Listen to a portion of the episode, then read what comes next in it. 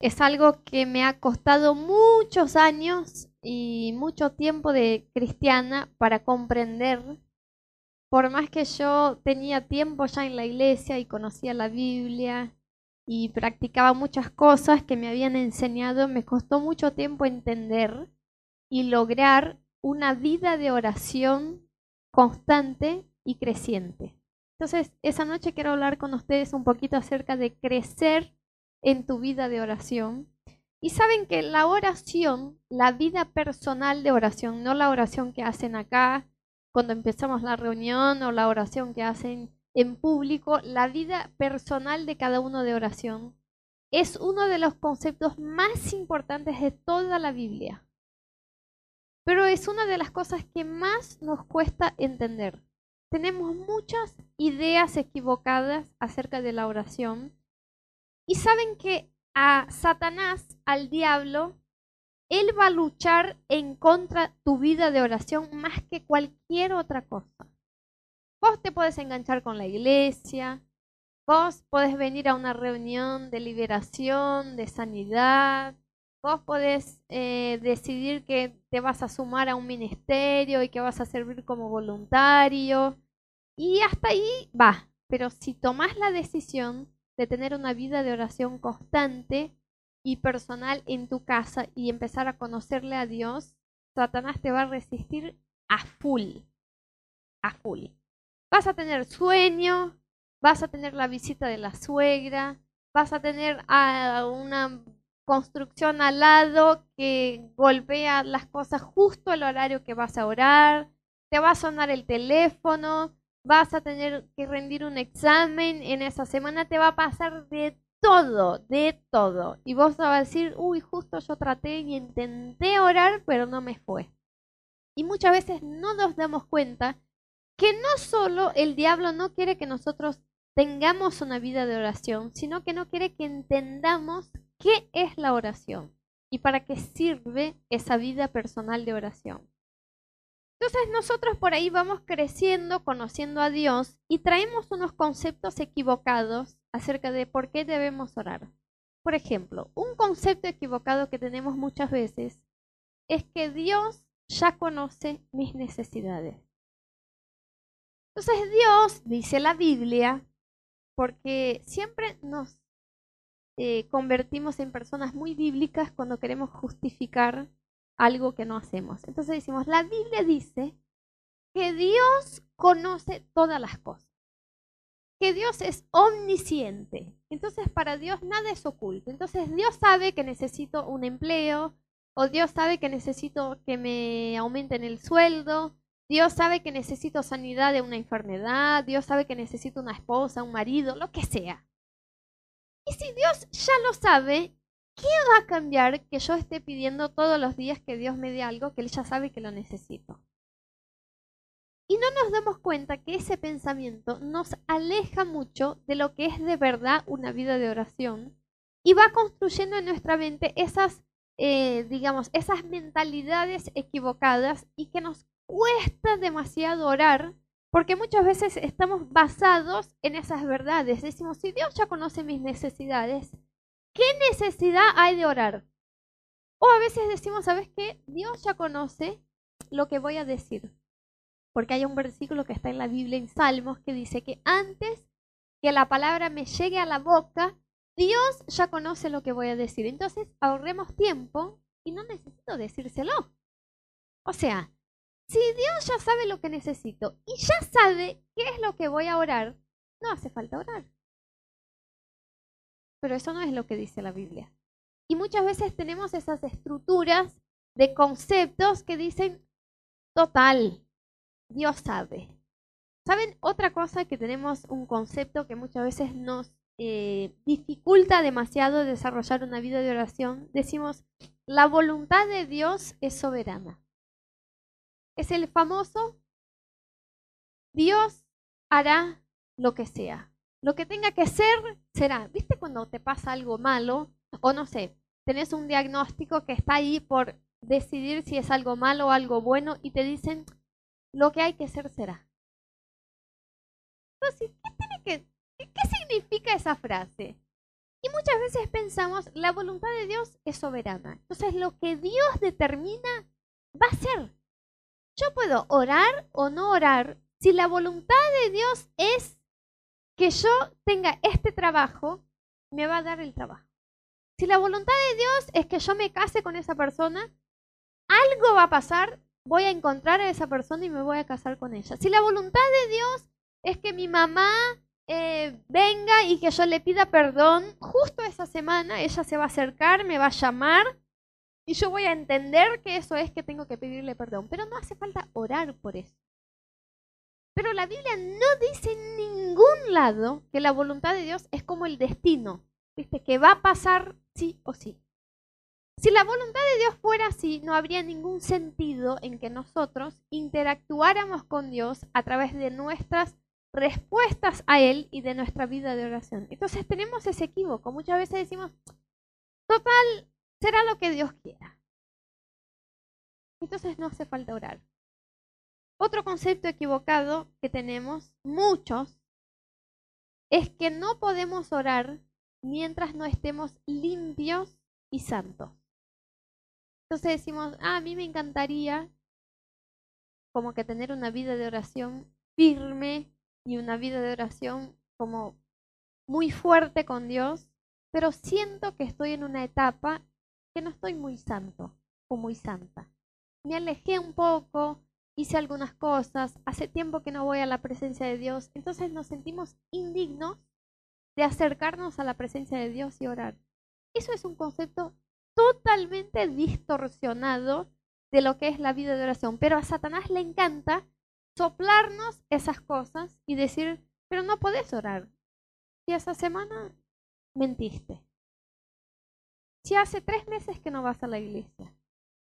Si yo y vos sabemos que hiciste tal cosa mal. Y vos decís, sí, ¿cómo voy simplemente a llegar a la presencia de Dios y orar? Como si la oración fuera un sello de que uno está limpio y que está santo y que luego puede venir a la presencia de Dios. Eso es tan loco como pensar que un hijo que vive en la casa de sus papás y que come la comida de la mesa y que los papás le pagan la escuela y la ropa y todo lo que tiene, si ese hijo le desobedece al papá, ponele que el papá le dice, mira, te estoy dando 30 pesos hoy y quiero que cuando vayas al colegio te compres, no sé, una lapicera que te falta y el hijo usa esa plata para comprarse un chocolate. ¿sí? Y cuando vuelve a casa, el papá le dice, compraste la lapicera y le miente porque no le quiere decir la verdad. Sí, sí, sí, le compré. O sea, no compró y encima mintió.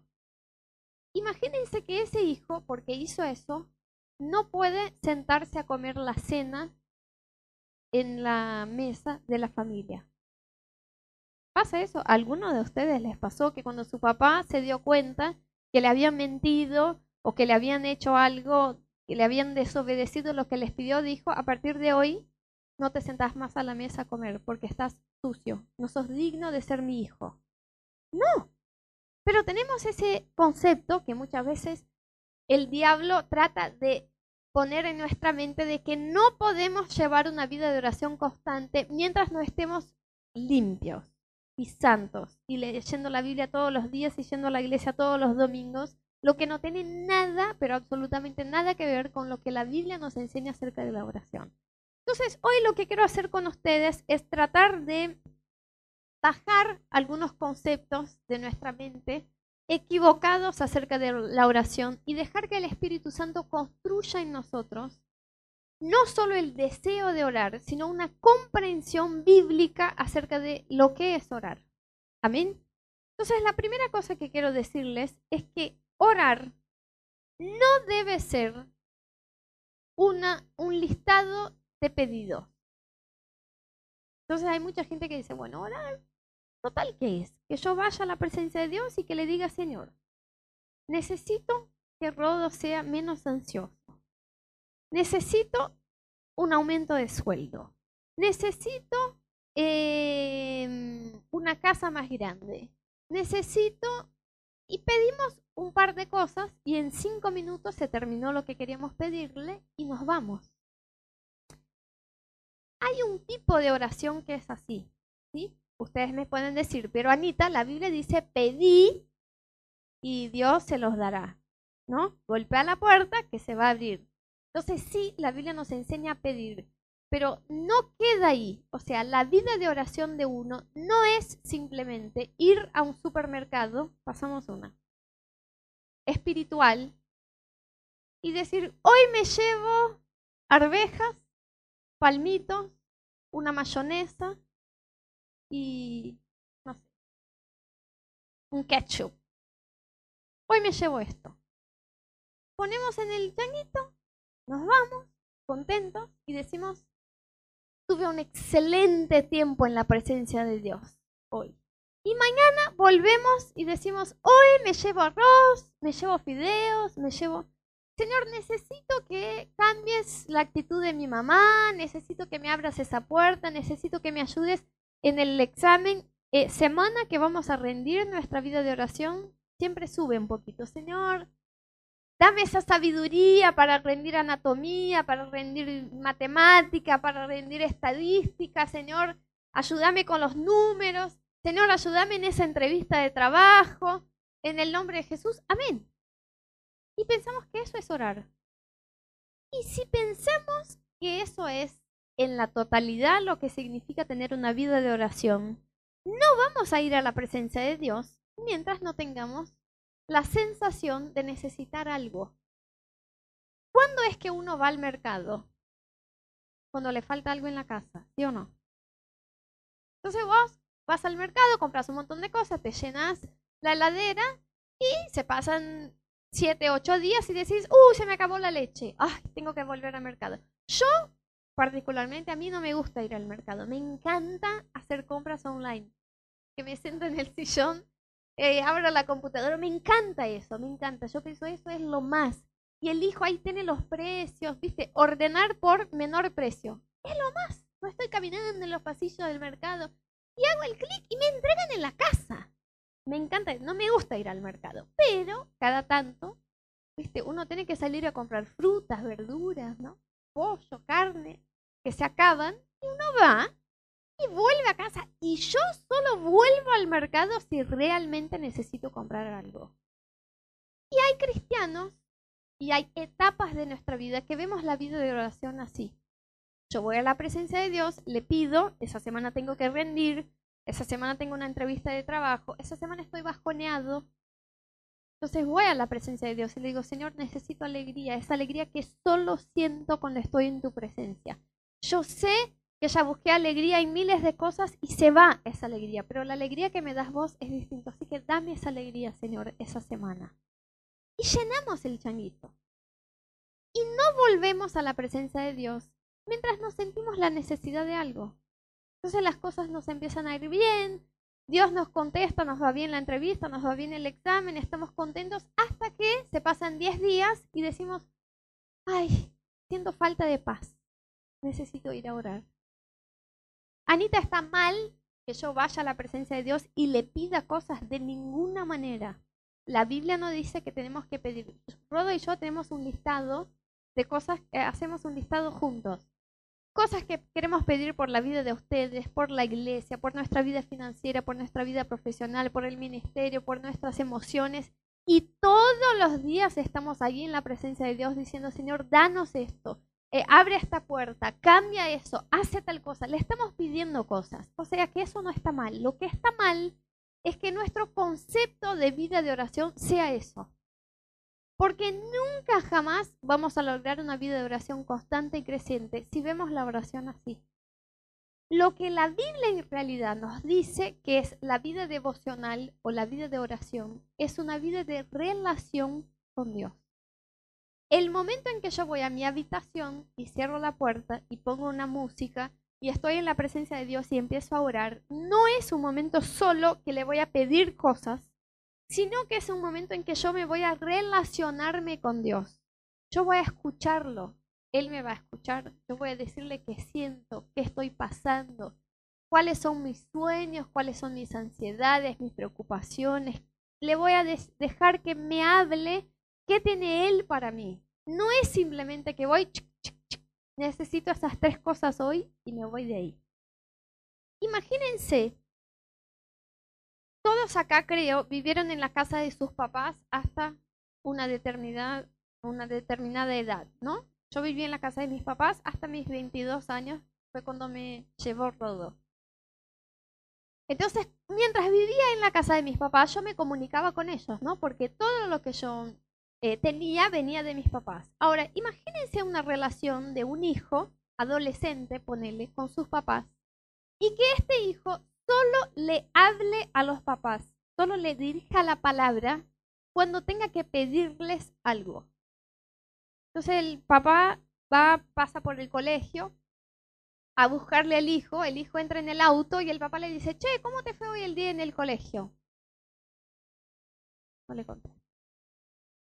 Y ese amigo tuyo, eh, Mateo, que me habías contado otra vez, que se quería ir a vivir en otra ciudad, a estudiar, ¿qué onda? ¿Cómo va eso? No le conté. Llegan a casa, ponen sus cosas, el hijo se va a dormir, se despierta el otro día, es un sábado, viene la mamá y dice, hijo, ¿qué te gustaría hacer hoy? Por ahí yo y tu papá pensamos llevarte a un parque o ir al cine o hacer tal cosa. Les ignora. Y cuando se pasan dos semanas, el chico necesita plata para ir a un show. Y le se acerca al papá como otra persona y le dice, che, papá, ¿cómo estás? Te tenía que pedir algo. Necesitaba 350 pesos para irme con mis amigos a ver algo. No existe esa relación en que uno solo le hable a otro cuando necesita algo. Pero nosotros creemos que nuestra relación con Dios puede ser así.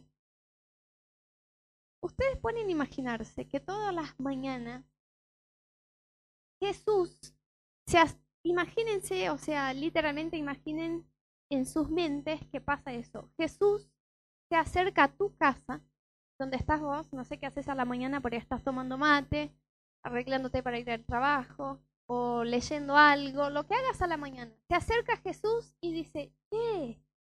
Hijo, dale, hoy, ¿qué podemos hacer? Yo te quiero hablar. Tengo algo especial para vos. Lucía, veo que estás con algo en tu corazón. Lucía duerme. Cuando se despierte Lucía a las 3 de la tarde, que Jesús se acerque y le diga, Lucía, veo que algo pesa en tu corazón. Yo quiero sacar esto. Y que nosotros sigamos haciendo nuestras cosas, ¿no? Porque no tenemos la mm, conciencia de la presencia de Dios 24 horas alrededor nuestro. Y estoy ahí, ¿no? Trabajo, hago mis cosas y voy. Se me pasó el día, se me pasó 7 días, 10 días, hasta que digo, uy, necesito mucho que Dios me ayude en esa entrevista de trabajo. Señor, Vengo delante de tu presencia, papá, porque te amo tanto. Y hoy te pido, ayúdame en esa entrevista de trabajo. Eso es lo que hacemos con Dios. Reducimos, ¿se dice? Reducimos nuestra relación con Él a pedido. Y mientras tengamos ese concepto de la oración, no vamos a lograr una vida creciente y constante que sea una relación con Dios como verdaderamente debe ser. Otro concepto equivocado es que la vida de oración es una disciplina espiritual que nos enseña la Biblia. No entendemos su propósito, pero decimos, si no oro todos los días, no voy al cielo, no voy a ser bendecido, no voy a heredar la vida eterna, así que tengo que orar todos los días. ¿Para qué y por qué? No sé, pero está en la Biblia y si no lo hago, es una obligación mía como cristiano. Y si no lo hago, las cosas me van a ir mal. Eso es como el concepto que tengo yo de la actividad física. Ya les conté que a mí me recontra cuesta hacer una actividad física. Yo soy sedentaria desde que nací. Yo nací de 41 semanas. Yo le digo a mi mamá, mamá, yo quería estar ahí, ¿me entendés? No quería salir, no quería tener que porque acá afuera tendría que respirar, que hacer mis cosas. Ahí estaba cómoda. Yo soy así. Me encanta, ¿viste? Dormir, descansar. Pero yo sé que la actividad física me hace bien. Es más, yo enseño eso a mis pacientes. Les digo, y como ven que soy flaquita, deben pensar, la doctora debe hacer mucha actividad física. Les digo, vos estás haciendo actividad física, ¿no? Pero ¿hasta cuántos años querés vivir bien? ¿Cómo si yo? El concepto lo tengo, Y muchas veces he empezado. Le digo a todo amor, tenemos que cambiar. Yo voy a ser una persona fitness. Me, me, me he visto con ropitas de gimnasio. Digo, vamos, estoy determinada. Esta semana empezamos a correr. Y vamos a la plaza y voy tres, cuatro días y digo, no es lo mío, no es lo mío, no puede ser. Y a veces tratamos así nuestra vida de oración. Decimos, che, orar es bueno, orar es bueno, orar es bueno. Yo debo orar, está en la Biblia. Si no oro, no voy a lograr las cosas que Dios tiene para mí. Así que mañana empiezo.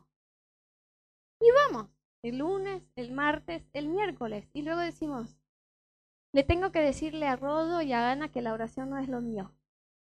Porque siempre estamos intentando hacer de la oración una disciplina en nuestra vida, pero no entendemos que es una relación con Dios. Es una relación, es una amistad. Y amistad no se hace por regla, por obligación. Y entonces empezamos a fallar, como yo. Empecé a correr, empecé a caminar, cuando era chiquita empecé natación, empecé y nunca, siempre fallo en eso. No sigo haciendo porque para mí me cuesta, porque por más que tenga el concepto de que me hace bien, para mí es simplemente una disciplina que es una obligación hacerla por el beneficio. Y entonces uno empieza a fallar en su vida de oración. Dice, ay, yo hubo un año que fui bien, después dejé de orar. Después volví a orar y dejé de orar. Y volví a orar y entonces estamos frustrados con nuestra vida de oración, pero no entendemos y en ningún momento se nos ocurrió que tenemos que desarrollar una amistad con Dios. Si vos pones esa imagen en tu cabeza de que todas las mañanas Dios pasa por tu casa, aunque vos no, no lo veas con tus ojos naturales, se sienta en el sillón y te ve ahí armando las cosas, haciendo el mate, el desayuno, y te está diciendo, che, vení, para 30 minutos, toma un asiento y vamos a charlar. Y nosotros a full con todas las cosas de nuestro día, y muchas veces pensamos, ay, hoy no oré, como, uy, ay, no corrí hoy, no fui al gimnasio, no hice mi caminata, tengo que hacerlo, ay, pero me cuesta porque no vemos esa relación con Dios como una amistad que vamos a desarrollar con Él. Tercer concepto equivocado que podemos tener es que la oración, y no es, es una ganga. Entonces la oración es, yo voy a la presencia de Dios y oro para ganarme algo. Y si no oro, no lo voy a ganar todos nosotros ya hicimos con un niño o cuando éramos niños, hicieron con nosotros que nos dicen, si te portas bien, te doy un caramelo. ¿Sí? Es lo más fácil. El niño se está portando mal, mal, mal, va no más que hacer, ya le expliqué en mandarín, en español, en portugués, no me, no me hace caso. Entonces, en una actitud de desesperación, uno mira al niño y dice, si te portas bien, mamá te compra un chocolate cuando llegue a casa. ¿Sí o no? Y aprendemos ese concepto y decimos, Dios es Padre. Y como Padre, Dios espera que yo haga algunas cosas, entre ellas la oración. Y si yo oro, Dios me va a dar las cosas que me prometió en su palabra o que me quiere dar. Entonces hacemos como un niño, me voy a portar bien para ganarme los caramelos. Esa es la oración que hacemos cuando, por ejemplo, venimos a, un culto y es Santa Cena. Hace 15 días que no oramos y vemos que es un domingo de Santa Cena y decimos, uy, no puedo ir a tomar la Santa Cena sin orar. Así que salimos afuera 10 minutos antes de empezar el culto y decimos, Señor, no quiero venir a la Santa Cena indigno porque yo hace mucho que no oro, tengo que limpiarme para que me puedas recibir. Ese es el concepto del merecimiento. Entonces estoy acá para pedirte perdón porque no te estoy buscando como debería, me siento mal, pero hoy me voy a acercar a la mesa y voy a tomar la Santa Cena y a partir de hoy voy a cambiar. Esa oración es la oración que hace con Dios un cambio. Yo oro, así estoy limpio para que Dios me bendiga.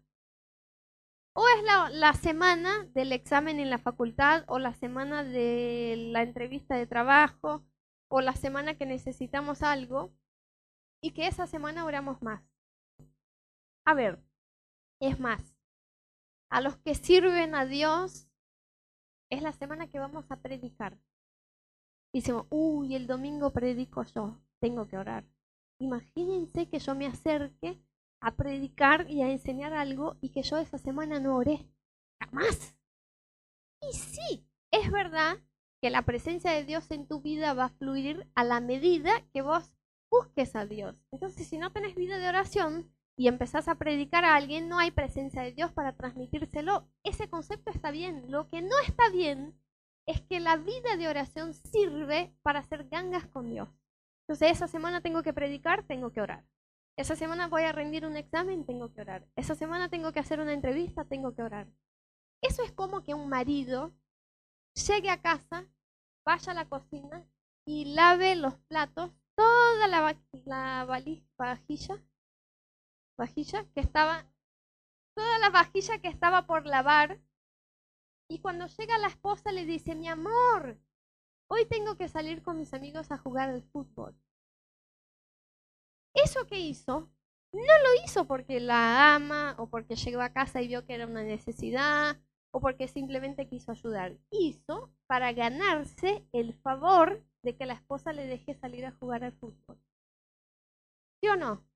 Eso es lo que hacemos con Dios cuando decimos, esa semana tengo que orar porque tengo tal cosa. Ahora, vamos a hablar de lo que la Biblia nos dice que es la vida de oración. La Biblia nos enseña que Jesús, la persona de Jesús, es nuestro regalo, es nuestro premio, es lo que podemos alcanzar en nuestra vida como máximo, es tenerle a Jesús. Saben que cuando uno eh, tiene un llamado de Dios en su vida, como nosotros Dios nos llamó a venir a Argentina y a dejar todas las cosas y a empezar una iglesia, a predicar a la gente de acá, uno tiene muchos sueños que cumplir en Dios en su ministerio. Uno sueña a Dios que esa ciudad, la gente pueda conocerte, imagínate ver que se levante una iglesia en Buenos Aires y que los jóvenes y que la gente conozca a Dios. Y tenemos muchos sueños y proyectos en Dios, pero esto nunca debe ser más grande que la realización de estar en la presencia de Dios. Nada, nada lo que Dios haga en nuestra vida y a través de nuestra vida puede llegar a compararse al estar en la presencia de Dios. Porque si no sabes qué nos pasa, pasamos toda la vida corriendo detrás de un sueño o de un proyecto o de algo en oración, pero nunca estamos corriendo detrás de estar con Él. Siempre es algo que queremos buscar. No, yo estoy orando a full hasta que Dios me dé una esposa. Y cinco años Dios le da la esposa. Ahora estoy orando a full porque quiero que Dios me haga un hombre de Dios y un evangelista. Cinco años orando, Dios trabaja mi carácter, Dios le hace. Ahora estoy orando a full porque quiero que Dios me dé una prosperidad en mis finanzas. Ahora estoy, pero nunca estamos orando para conocerlo, para estar con Él. Y ese es el sentido de la vida de oración. Entonces, imagínense una relación entre un marido y una esposa que pasan los tres ejemplos que dijimos, que uno solo se comunica con el otro cuando necesita algo. Eso no es un matrimonio sano. Imagínense un matrimonio que uno solo habla con el otro para hacer cambio de favores. Entonces, yo te limpio eh, la habitación y vos me compras tal cosa. Eso no es un matrimonio sano. Imagínense un matrimonio que ellos solo se relacionan por la obligación eh, delante de la ley porque firmaron un contrato, entonces tienen que vivir bajo el mismo techo y tienen que relacionarse. Eso no es un matrimonio sano. Un matrimonio sano es que ellos se relacionen porque se aman y quieren estar juntos solamente para estar juntos. Solo por eso. No, no ganan nada, no, no hacen plata estando juntos, no les cambia nada, pero quieren estar juntos porque se aman. Ayer era sábado, a la tarde no teníamos compromiso, estábamos en la casa. Yo le dije a todo amor, yo podría vivir de estar pasando tiempo con vos. Me dice, ah, yo digo, qué lástima que eso no nos da plata, que tenemos que salir a trabajar y que tenemos que hacer las cosas que Dios me mandó, porque yo podría estar horas y horas solo estando con vos. Y ay, mi amor. Y eso es lo que debemos nosotros anhelar en nuestra relación con Dios.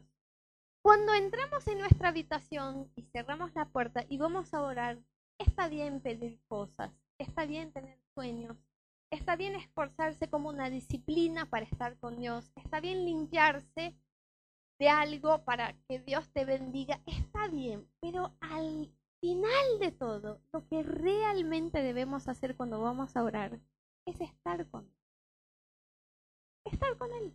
Yo a veces, yo tengo ese listado, ¿no? De cosas que quiero orar, que es bastante largo, les digo. Y a veces yo voy a mi tiempo de oración, cierro la puerta, eh, Rodo y yo tenemos el lugar que cada uno pasa en oración, y Rodo es más radical que yo, como en todo. Y Rodo apaga el celular, eh, cierra la puerta de verdad, la cierra que no puede entrar, y me avisa, me dice, estoy orando. No me llames, no me grites, no me tragas el teléfono, no me hagas nada hasta que yo salga de esa habitación. Y cuando estoy ahí eh, en ese lugar orando, muchas veces yo digo, hoy yo quiero orar por todas las cosas de la iglesia, por ejemplo. Quiero orar uno por uno porque tengo los nombres de ustedes y lo que estoy orando por. Quiero orar por cada uno, quiero orar por las cosas de la iglesia, quiero orar para que podamos seguir y avanzar, ir a otro nivel. Y entonces pongo una música de adoración. Y cuando viene la presencia de Dios, y que es fácil, porque Dios está muchísimo más interesado en encontrarse con vos que vos con Él. Y cuando yo estoy ahí hace cinco minutos y yo empiezo a adorarle, yo digo, no voy a orar por nadie, no voy a pedir por nadie y no voy a pedir por nada de la iglesia. Yo quiero estar con Él.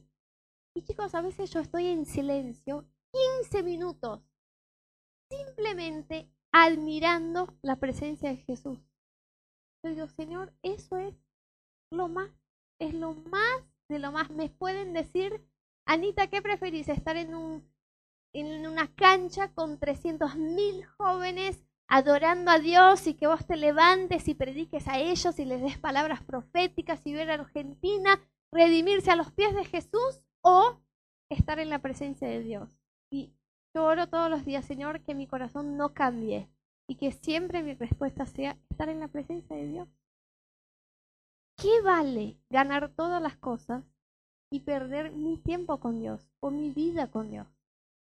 Entonces, así como un matrimonio sano está basado en una relación de amor incondicional, que uno no cambia cosas, no pide cosas, esa debe ser nuestra relación con Dios. Y quería contarles acerca de alguien en la Biblia que tuvo una relación así con Dios, que fue David. Entonces, si vos lees los salmos de David, ves que David tenía una relación con Dios muy íntima, muy íntima. Y una de las características, porque por ahí vos me escuchás y decís, Anita, pero no entiendo qué es tener una relación con Dios. Entonces, ¿qué hago en este tiempo de oración? Cuando estoy orando, ¿Qué es lo que tengo que decir? ¿Qué es lo que tengo que hacer? Una de las cosas que vemos en la vida de David y que le caracterizaba como alguien que era íntimo de Dios es que David siempre era muy sincero acerca de lo que sentía y vivía. A veces nosotros pensamos que tenemos que tener las palabras correctas o la manera correcta de decírselo a Dios las cosas que estamos viviendo aunque eran cosas en contra de Dios, David le decía, Señor, yo estoy enojado con vos porque me pasó esto y esto y esto. Por ejemplo, uno de los de las decenas de salmos que tenemos en la Biblia que David es sincero con Dios está en Salmo 31:9 y dice, "Ten compasión, Señor, porque estoy angustiado, el dolor está acabando con mis ojos, con mi alma y con mi cuerpo." David era muy melancólico, muy melancólico, por eso escribió tan hermosas canciones. Era un músico, tocaba instrumentos y cantaba a Dios. Y cuando tenía que decírsele a Jesús que sentía, era muy, pero muy verdadero. Y nosotros a veces tenemos una relación con Dios. Imagínense que yo me acerque a mi papá, que ustedes conocen, el papá Fred, y le diga, excelentísimo Señor, honrable Padre Fred, me dirijo a usted para decirle que mucho le extrañé. Mi papá me iba a mirar y decir. ¿Sí o no? Porque es mi viejo. ¿Cómo te extrañé? ¿Qué onda? ¿No? Bueno, así tenemos que ser con Dios. Una de las características de desarrollar esa relación es que seas completamente sincero con Dios. Aunque tengas que empezar tu tiempo de oración diciendo, Señor, hace mucho que no vengo acá, hace mucho que no estoy en tu presencia. Lucho con una sensación de estar indigna de estar acá porque me siento sucia y me siento que no me vas a recibir. Eh, tengo muchos conflictos en mi mente, tengo muchas cosas por resolver. Hoy me siento extremadamente vulnerable, estoy... Pero que le digas, que empieces así, que le digas qué estás viviendo. Que le cuentes todo a Dios. Es como sentarse en una silla de un psicólogo y contarle todo lo que estás pasando, todo lo que estás viviendo, cómo te hace sentir, cuáles son tus miedos, cuáles son tus ansiedades, qué tenés que decidir, qué cosas están por delante. Otra característica de David es que David tenía mucho tiempo simplemente para conocerle a Dios y para adorarlo. Por ejemplo, en Salmo 43.4 vemos que David dice, llegaré entonces al altar de Dios, del Dios de mi alegría y mi deleite, y allí, mi Dios, te alabaré al son del arpa. Nos cuenta la Biblia que muchas veces David cuando iba a tener su tiempo de oración, simplemente tocaba instrumentos y cantaba a Dios. Y esa es una cosa que debemos hacer. No debes hablar, hablar, hablar, hablar, hablar en el nombre de Jesús, amén, y salir de tu habitación. Debes pasar tiempo para que Dios te hable. Vos siempre cuando salgas de tu tiempo de oración, algo el Espíritu Santo debe haber hecho en tu vida. Vos salís arrepentido, vos salís con ganas de pedirle perdón a alguien, vos salís sabiendo que eso que hiciste estuvo mal y que tenés que arreglarlo, Vos salís con sueños, con proyectos, con paz, con alegría, con expectativa. No es solamente que vos le hablas a Dios, sino que recibes cosas de Dios. Pero eso vas a recibir mientras estés callado, o cantando, o adorando. Así que suma a tu tiempo de oración un tiempo en que vos no hables. Puede ser al final, puede ser al principio. Hablaste todo. Bla, Señor, me siento así, quiero esto tu listado, tus peticiones, fuiste sincero, honesto, Señor, ahora quiero recibir de tu presencia. Prende una música y deja que el Espíritu Santo te hable. Anita, no lo sé escuchar, vas a aprender, pero solo lo vas a aprender si pasas tiempo para escuchar la voz de Dios. Dios te quiere hablar y muchas veces estás, viste, en tu tiempo de oración. Es como que uno este, ponga a Lucía y Alberto para charlar y quieras escuchar la voz de Alberto. Imposible. a veces hacemos, madre que no, no. A veces hacemos eso con Dios. Nos sentamos y decimos, Señor, por favor, háblame, háblame, háblame, porque necesito una respuesta y una dirección. Y hablamos 15 minutos y decimos, amén. Y salimos de la habitación y el Espíritu Santo se queda como, pero ahora te iba a contestar y saliste. Tenemos que aprender a pasar tiempo para escucharlo y para adorarlo. Vos podés ser sincero y decir, Señor, yo no siento que te amo y te conozco como debería.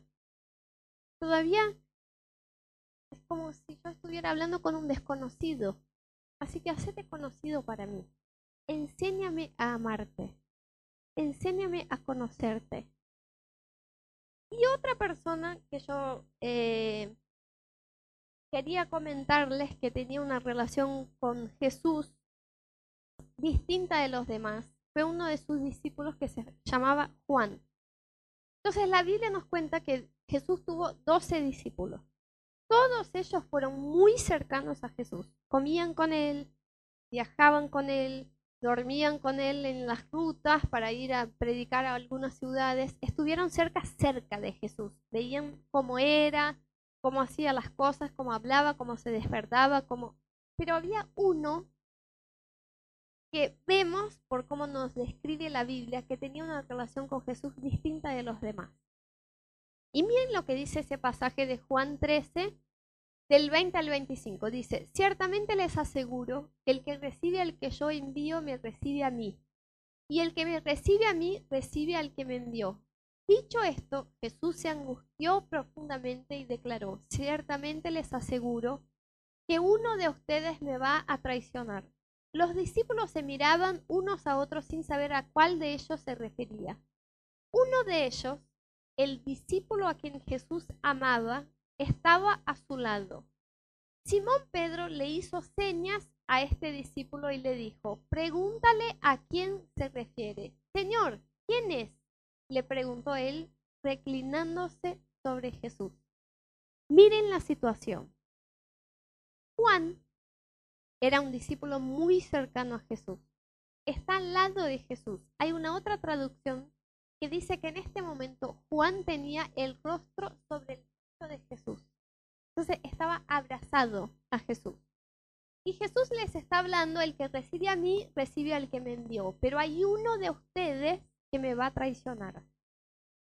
Pedro, que era muy amigo de Jesús, no se anima a preguntarle a Jesús quién es, pero se dirige a Juan y le dice, Juan, pregúntale quién es. Porque Pedro quería saber. Pero mí, Pedro sabía que lo más probable era que Jesús le contestara eso a Juan, no a él. Porque Juan y Jesús eran muy pegados.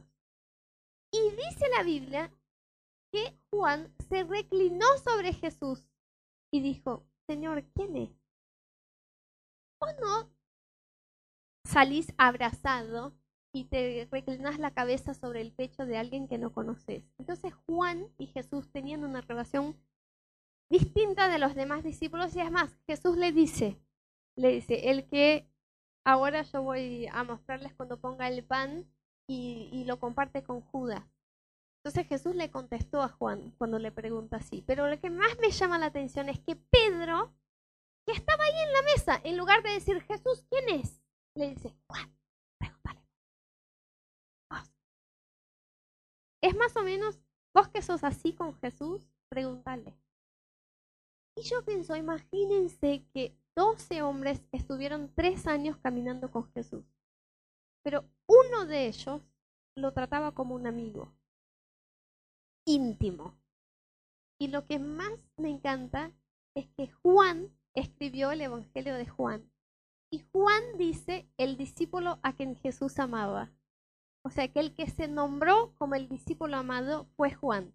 Ay, me encanta. Yo digo, si yo hubiera escrito un evangelio, diría lo mismo. Ana, la discípula amada. Estaba muy bien, tenía una muy buena autoestima. Pero miren como ese hombre fue más allá. Sí, caminaban con Jesús todos, eh, conocían a Jesús todos, vieron milagros todos, operaron milagros todos, pero había uno que fue un poquito más allá y dijo, va a ser mi amigo íntimo, al punto de decirle al oído Jesús, porque era distinto de los demás. Ahora imaginen ustedes que todos los hijos de Dios sobre la tierra tienen su vida de oración. Están en la presencia de Dios, lo conocen, lo aman, están pasando tiempo con Dios. Ahora imagínense que vos digas, yo voy a ir más allá. Yo voy a ser a Jesús. Yo quiero escuchar los secretos del corazón de Jesús. Quiero que cuando yo esté orando y esté en mi habitación, no solo yo diga mis secretos a Jesús, cómo me siento, cuáles son mis miedos, sino que yo pueda escuchar que Jesús me diga qué está en su corazón. Cosas que ni siquiera yo puedo compartir con los demás, porque son cosas del corazón de Dios que me habla a mí. Ese es el nivel de intimidad que quiero tener con Dios. Eso no es entrar, pedir y salir no es hacer una ganga, no es decir, uy, estoy ¿cómo voy a pedir a Dios tal cosa si hace dos semanas que no oro? No, eso es relación con Dios, es amistad con Dios. Entonces, hoy, más que decirte, debes tener tu tiempo de oración todos los días y debes trabajar para esto con todas tus fuerzas. Como les dije al principio, te van a levantar mil cosas. Cuando digas, voy a orar, empieza a llorar tu hijo, suena el teléfono, hacen ruido, golpean la puerta, te viene sueño, todo. Entonces tenés que estar muy determinado a que vas a tener tu tiempo de oración todos los días y que vas a estar en la presencia de Dios. Si no lo tenés todavía, eso es lo básico del básico del básico de tu vida con Dios y tenés que desarrollarlo. Pero no es de eso que estoy hablando hoy. No estoy diciendo, chicos, vamos esa semana a orar todos los días. Vamos esa semana a tener disciplina de oración y estar en la presencia de Dios, ese horario, ese tiempo. Estoy diciéndole, vamos a ir más allá con nuestra vida de oración. Y no solo hacer que sea un tiempo de pedir cosas, o sea, un tiempo de limpiarnos de algo para recibir la bendición de Dios, o sea, un tiempo en que vamos a darle nuestro tiempo a Dios para que nos dé algo, sino que vamos a conocerlo. Vamos a poner una adoración y vamos a estar en la presencia de Él para conocerlo. Vamos a escuchar su voz. Saben de todo lo que más nos encanta es que ustedes se acerquen a nosotros y nos digan, creo que Dios me habló esa semana y me dijo para hacer tal cosa. ¡Uh! Estamos, vamos, porque no queremos que ustedes se relacionen con Dios a través de uno, de mí, de Rodo, del que sea.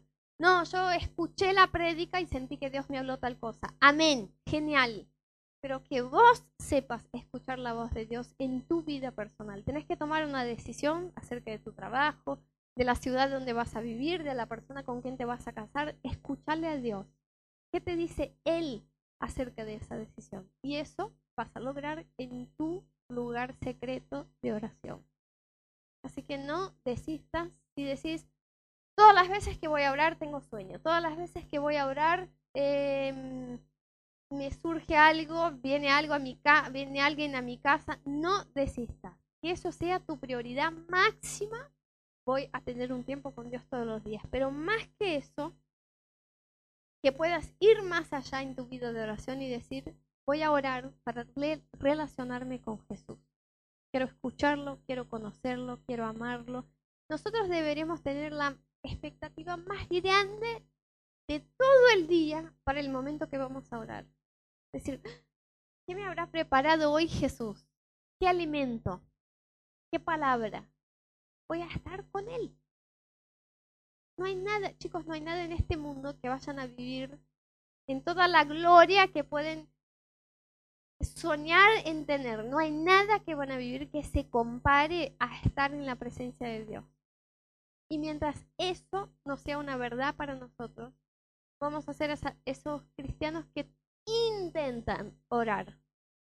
O que tienen un poco de vida de oración y luego dejan de tener. Pero esa no es la voluntad de Dios. Y al principio yo les contaba, me costó mucho tiempo entender eso. Yo pasé por todas esas fases. Al principio para mí orar era pedir, pedir, pedir y salir. Después era como, no, yo tengo que crecer y madurar y tengo que tener una disciplina de oración. Y sí tenía. Y, y hasta hoy lo tomo como una disciplina así casi del ejército de que tengo que tener ese tiempo de oración. Pero todo mi concepto de oración era esto. Luego tuve mis etapas de decir, uy, tengo que orar para que me vaya bien en el examen. Y después de mucho tiempo llegué a entender y todos los días lloro y digo, Señor, no me dejes olvidar para qué oro quiero relacionarme con vos, quiero conocerte, quiero escucharte, quiero eh, tener expectativa de estar en tu presencia porque no hay nada, nada del mundo que yo pueda lograr que se va a comparar a este momento que tenemos los dos. Vos y yo en tu presencia. Así que quiero invitarlos a que pueden bajar sus cabezas, cerrar sus ojos. Y quisiera invitarlos a poner sus corazones y sus vidas delante de la presencia de Dios, primero te quiero decir, si vos no venís teniendo una vida de oración, esa noche pone ese desafío de decir, Señor, yo quiero volver o yo quiero empezar a en mi casa tener ese tiempo en el lugar secreto de buscarte y de conocerte. Y si vos ya venís teniendo una vida de oración y decís, no, yo la verdad estoy orando bastante, pero para mí hay unos conceptos que tengo que dejar acerca de la oración, porque quiero hacer de mi tiempo de oración de verdad un tiempo de conocerle a Jesús.